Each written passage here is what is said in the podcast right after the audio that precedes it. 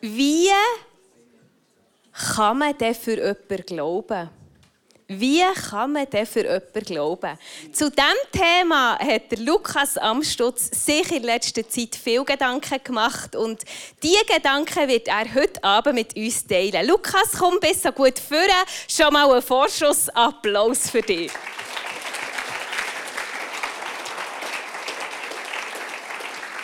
Hallo.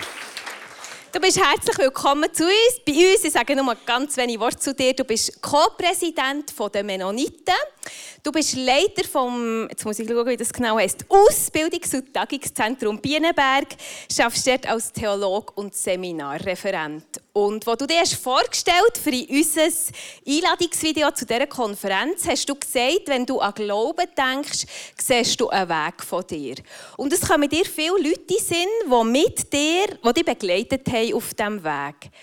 Erzählst du uns etwas, wer das am prägendsten war auf diesem Weg? Wer das dich lang begleitet hat und warum gerade diese Person prägend war? Das ist jetzt spontan. Ja, das ist spontan. Nein, ich glaube, ich kann nicht jemanden rauspicken. Am längsten unterwegs ist unterdessen meine Frau mit mir, seit äh, bald 30 Jahren. Aber das sind ganz Haufen andere Menschen, die mich begleitet haben. Manchmal Leute, die mir heute nicht mehr ganz so nahe stehen. Und Leute, die mir mal ein bisschen weiter weg sind und dann näher geworden sind. Jemanden rauszunehmen, das geht nicht. Okay, das ist okay. Ja. Jetzt bringe ich dir noch dein Pültchen und dann kannst du voll loslegen. Das mache ich gerne. Vielen Dank. Ich wechsle auf die hochdeutsche Schriftsprache. Vielen Dank für die Einladung. Das ist schön, bei euch zu sein.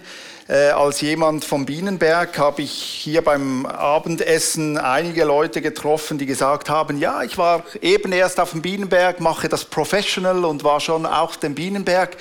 Dazu eine kleine Story. Äh, eine unserer Mitarbeiterinnen, die nicht so kirchlich sozialisiert ist, hat mir irgendwann mal gesagt, du Lukas, was ist das eigentlich für eine Sportgruppe da? Sportgruppe? Ja, die Bewegung Plus. Die machen doch Sport. Seit heute Abend weiß ich, dass sie mehr verstanden hat von Bewegung Plus als ich.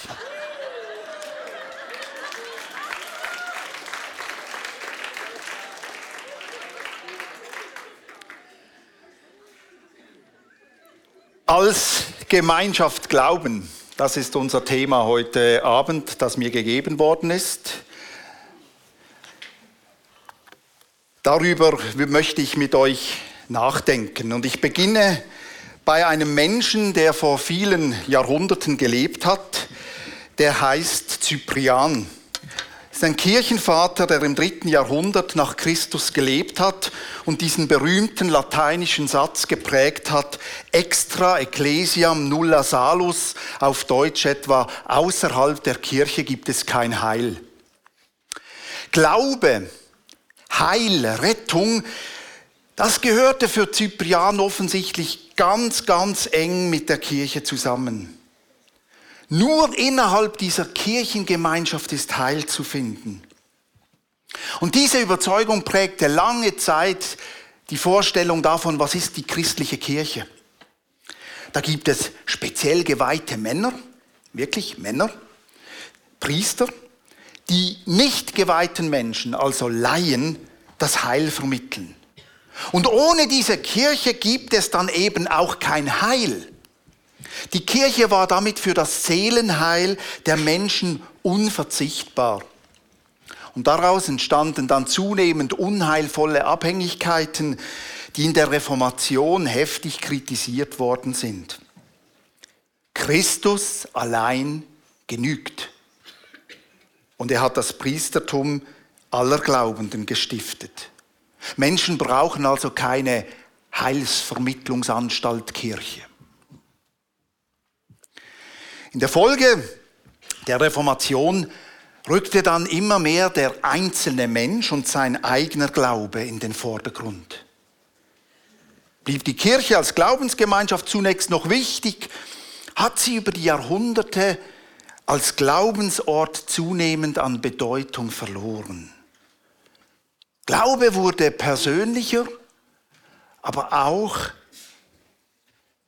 individueller und kann sehr gut außerhalb der Kirche gelebt werden. Und überhaupt, was Cyprian gesagt hat, dass es außerhalb der Kirche kein Heil geben soll, das ist doch spätestens in unseren Tagen nur ein zynischer Gedanke. Wie die unzähligen Missbrauchsfälle jeglicher Art schonungslos offenlegen, war und ist die Kirche für viele Menschen vor allem ein Ort des Unheils. Eine toxische Organisation, die ihre Glaubwürdigkeit bei vielen Menschen endgültig verloren hat. Glaube und Gemeinschaft, die stehen in einem spannungsvollen Verhältnis. Und ich bin mir sehr bewusst, dass dem Glauben vieler Menschen in christlichen Gemeinschaften gravierende Schäden zugefügt worden sind. Gemeinschaft kann für den Glauben sehr problematisch sein. Gleichwohl bin ich überzeugt, dass Glaube und Gemeinschaft positiv aufeinander angewiesen sind und bleiben. Glaube, Gottes Heil ist gemeinschaftlich, davon bin ich tief überzeugt. Und in diesem Sinne gebe ich Cyprian noch heute recht. In einer Zeit, in der Glaube aber nicht nur persönlich, sondern auch häufig sehr individualistisch verstanden und gelebt wird, sollten wir noch einmal über dieses Verhältnis nachdenken. Und das will ich heute Abend mit euch tun. Ein erstes. Glaube führt in Gemeinschaft. Die nun, die sein Wort annahmen, ließen sich taufen. An diesem Tag wurden ihrer Gemeinschaft etwa 3000 Menschen hinzugefügt. Mit diesen Worten berichtet die Apostelgeschichte vom ersten Tauffest am Pfingsten. Man redet da gelegentlich auch gerne von der Geburtsstunde der Kirche. Und vieles klingt da zunächst typisch, modern, freikirchlich. Das ist die Rede von Menschen, die sein Wort annahmen. Damit ist eine Predigt, eine Rede von Petrus gemeint, der in seinen Worten seiner Zuhörerschaft erläutert, dass Gott den gekreuzigten Jesus auferweckt hat und ihn damit zum Herrn und zum Messias eingesetzt hat. Das haben die Zuhörenden damals offensichtlich verstanden und diese Predigt traf sie mitten ins Herz. Mitten ins Herz. Mit dieser Formulierung wird eine ganz persönliche Dimension des Glaubens beschrieben.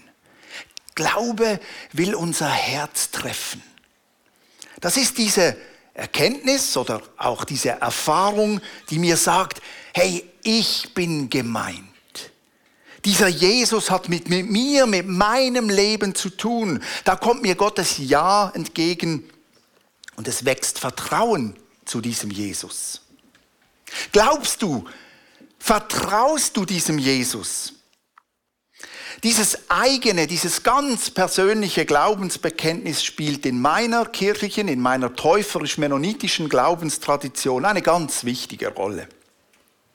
Wir taufen Menschen, die auf das Beziehungsangebot Gottes mit ihrem eigenen, mit ihrem persönlichen Ja eine Antwort geben und bezeugen. Die Apostelgeschichte macht hier nun eine bemerkenswerte Aussage zu diesem Tauffest.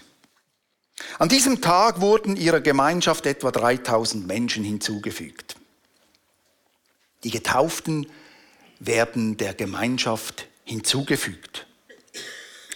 Ja, wer das heute liest, mag sich fragen, wer hat diese Menschen hinzugefügt und vor allem wurden sie gefragt, ob sie das wollen. Denn hier steht ja nicht, die Getauften haben sich entschieden, der Gemeinschaft beizutreten. Einfach so hinzugefügt werden, ist beinahe undenkbar heute. In einem Land, in dem wir darüber abstimmen, ob Kühe Hörner tragen sollen oder nicht ist klar, wir wollen gefragt werden. Wir wollen selber entscheiden. Einfach so hinzugefügt werden. Nein, das geht nicht. Die Getauften hier werden nicht gefragt. Sie werden zur Gemeinschaft hinzugefügt. Wir mögen einwerfen, war halt eine andere Zeit, die hatten es noch nicht so mit Selbstbestimmung. Richtig. Und ich glaube aber auch nicht, dass dieser Text sagen will, dass andere Menschen über uns bestimmen dürfen. Es ist grundsätzlich gut, dass wir selber entscheiden dürfen. Aber die Apostelgeschichte erinnert uns hier vielleicht an eine Realität, die wir moderne Menschen manchmal vergessen. Glaube ist persönlich, aber nie individualistisch. Glaube ist persönlich, aber nie individualistisch. Den Glauben an Jesus gibt es nicht ohne die christliche Gemeinschaft. Wer auf den Namen Jesu Christi getauft wird, der wird zu dieser Jesus-Gemeinschaft hinzugefügt, ob ich will oder nicht. Wer Ja sagt zu Jesus, sagt Ja zur Kirche. Damit ist noch nicht gesagt, wie diese Kirche dann funktionieren und aussehen soll. Aber die Taufe verbindet uns mit allen Christinnen und Christen über alle Generationen, über alle Zeiten, über alle Konfessionen, über alle Streitigkeiten. Wir werden zur Gemeinschaft hinzugefügt. Man, manchmal scheint mir, für viele glaubende Menschen ist die Gemeinde oder die Kirche heute eine Option, die man wählen kann. Ein Zusatzangebot für besonders Eifrige oder besonders Bedürftige. Kann man machen, muss man aber nicht. Diese Vorstellung passt nicht zu dem, was uns die Apostelgeschichte vor Augen malt. Persönlicher Glaube und christliche Gemeinschaft gehören hier untrennbar zusammen. Die Kirche ist nicht einfach eine Art Krücke, die wir brauchen, weil wir allein nicht gehen können. Die anderen brauchen wir nicht nur, weil wir es alleine nicht hinkriegen. Die Kirche oder Gemeinde gehört wesentlich zum Glauben, weil in ihr und durch sie der Glaube erfahrbar sichtbar werden will.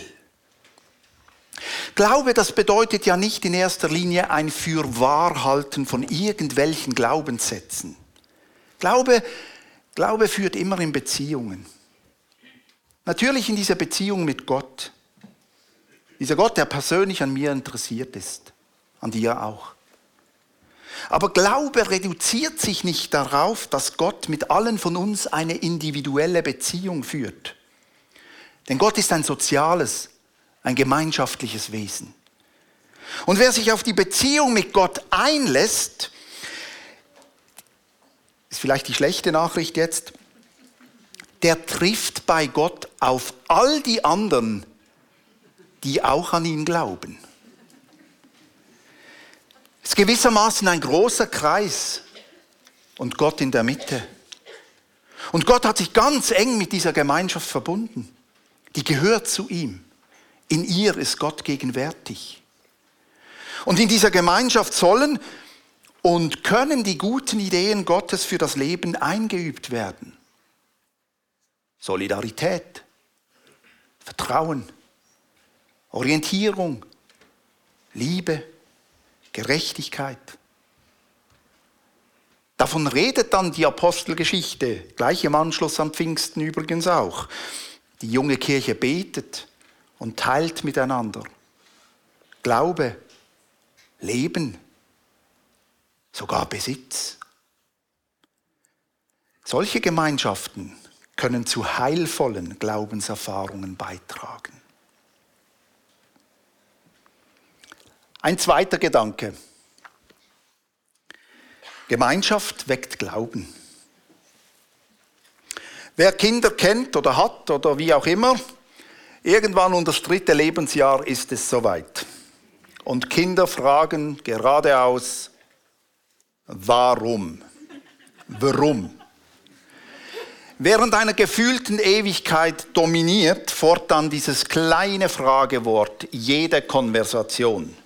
Warum? Eine Antwort wird das Gespräch nicht beenden, sondern provoziert gleich die nächste Frage. Warum? Für pädagogisch tätige Menschen, wie ich einer bin, ist dieser ungestillte Wissensdurst faszinierend.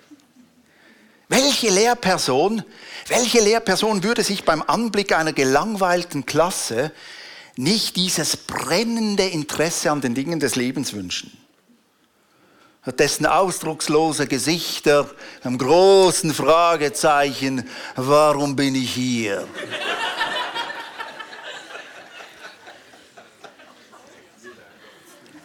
Warum singen? Warum beten wir? Warum hören wir auf alte Texte und richten unser Leben danach aus? Warum glauben wir, wie und was wir glauben? Bereits im Alten Testament wussten Menschen, Kinder stellen solche Fragen. Die nächsten Generationen wollen wissen, warum wir sind, wie, wer wir sind und vor allem, wenn wir uns dabei von anderen unterscheiden. Welche Antwort geben wir dann? Im fünften Buch Mose lesen wir eine Antwort. Wenn eure Kinder später fragen, wozu all die Weisungen, Gebote und Rechtsbestimmungen gut sind, die ihr von Herrn, eurem Gott, bekommen habt, dann gebt ihnen zur Antwort, als Sklaven mussten wir dem König von Ägypten dienen, doch der Herr befreite uns mit seinem starken Arm. Wir haben mit eigenen Augen gesehen, wie er durch seine staunenerregenden Wundertaten Verderben über den Pharao und seine Familie und über alle Ägypter brachte.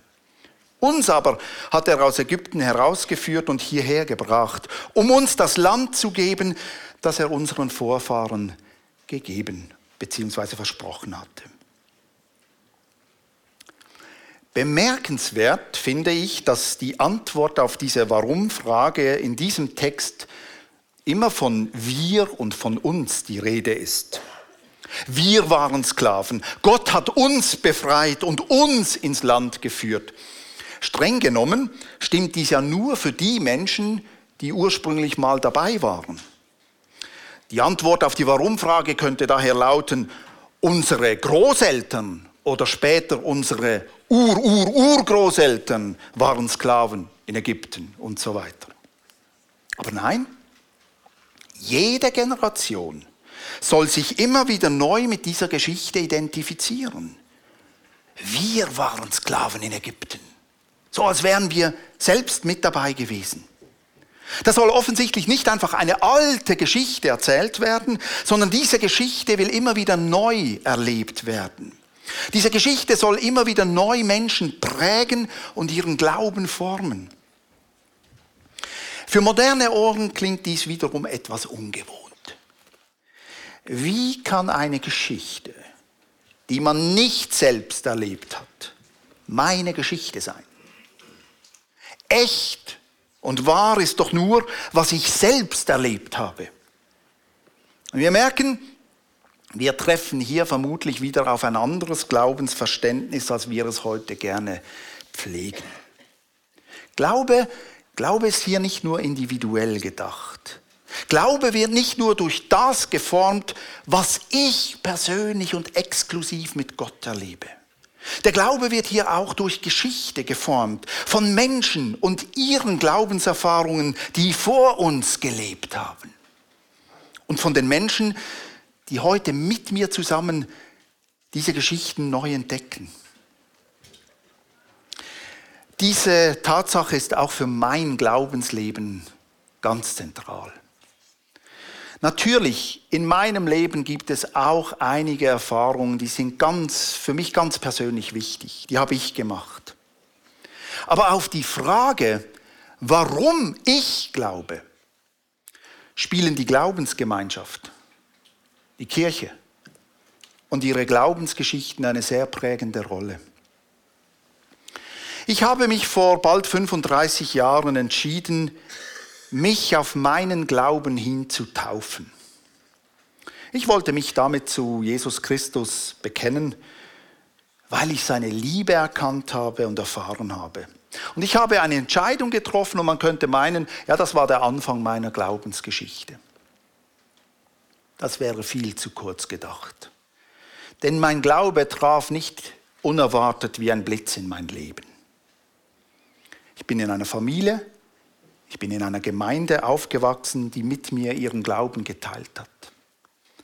Hier habe ich Glaubensgeschichten gehört. die uralten biblischen Geschichten von Adam und Eva, von Abraham, dem Auszug aus Ägypten, von David, von Daniel, natürlich die Jesus-Geschichten und die Reisen von Paulus. Und ich habe auch Geschichten gehört von Täuferinnen und Täufern, die ihren Glauben gelebt und auch mit diesem Glauben gestorben sind. All diese Geschichten haben mich geprägt. Mehr noch, sie haben meinen Glauben geweckt. Weil andere Menschen mit mir ihren Glauben geteilt haben, glaube ich heute. Mein Glaube ist in gewisser Weise eine Frucht dieser Glaubensgemeinschaft. Durch sie hat Gott mich angesprochen, mich mit seiner Liebe erreicht. Nein, diese Glaubensgemeinschaft ist nicht perfekt. Nicht die weltweite Kirche mit 2000 Jahren Geschichte, noch die lokale Gemeinde, in der ich daheim bin. Viel zu häufig lebt sie ihren Glauben nicht glaubwürdig. Was sie sagt und tut, das stimmt nicht immer überein. Und ihre Glaubenskommunikation ist manchmal alles andere als einladend.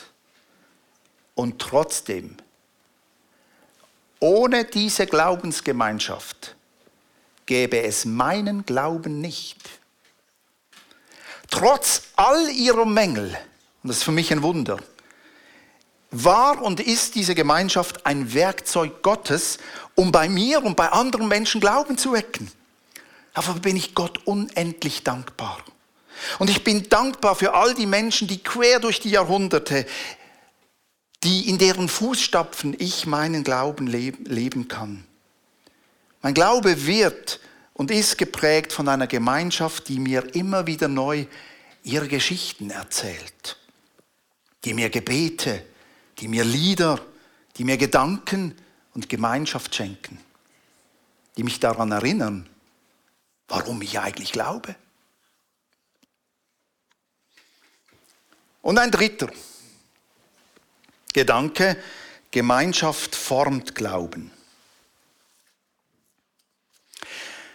Ich habe keinen Glauben. Ich habe keinen Glauben. Den Glaube können wir nicht besitzen wie einen Gegenstand, den wir haben können. Glaube ist nicht statisch, Glaube ist dynamisch. Mit dem Glauben bin ich nicht fertig. Ich habe keinen Glauben. Ich glaube aber. Denn als Glaubender bin ich auf einem Weg und lerne. Wir Menschen machen wichtige Lernerfahrungen in Beziehungen. Von frühester Kindheit, vielleicht könnt ihr das auch immer wieder beobachten, ahmen wir Menschen und ihre Verhaltensweisen nach. Bewusst, unbewusst. Wir lernen von anderen, wir lernen durch andere. In der Schule lernen wir häufig für andere. In diesem Beziehungslernfeld ist dann unser Wille häufig gar nicht so stark, wie wir vielleicht meinen. Und unsere Erfahrungen sind darin häufig vom Umfeld mitgeprägt. Beziehungen haben uns geformt, mehr als wir vielleicht denken, mehr als wir vielleicht fühlen. Für unseren Lernprozess als Beziehungswesen spielen Gewohnheiten eine wichtige Rolle. Also wer etwas weitergeben oder lernen will, der muss Gewohnheiten entwickeln und stärken. Sie helfen uns zu dem zu werden, was wir sein wollen. Diese Macht der Gewohnheit kannte auch Jesus. Und ich versuche dies mit drei ganz kurzen Episoden aus dem Lukasevangelium zu illustrieren. Die erste Episode gehört zur Weihnachtsgeschichte. Wir gehen bald auf Weihnachten zu. Jesus ist gerade mal acht Tage alt, da lesen wir, als die Eltern das Kind Jesus hereinbrachten, um mit ihm nach der Gewohnheit des Gesetzes zu tun. Wie jeder jüdische Knabe wird Jesus beschnitten. Alles ganz normal, wie jeder andere. Das ist erstaunlich, denn die Jesus-Geschichte bis acht Tage hier, die verlief ja alles andere als gewöhnlich. Ja? Da wird Maria schwanger, weiß der Himmel wie. äh, da veranstalten ein Engel ein, ein Open-Air-Konzert und fremde Hirten beten irgendein Baby an. Wer eine solche Geburt hinlegt, so, der könnte schon den Anspruch haben, jetzt wird alles anders. Es gäbe wahrlich genug Gründe, alle Gewohnheiten über Bord zu werfen. Aber Maria und Josef handeln wie eine ganz normale jüdische Familie nach der Gewohnheit. Sie sorgen dafür, dass dieser Jesus in den Tempel kommt und von allem Anfang an zur Gewohnheit wird.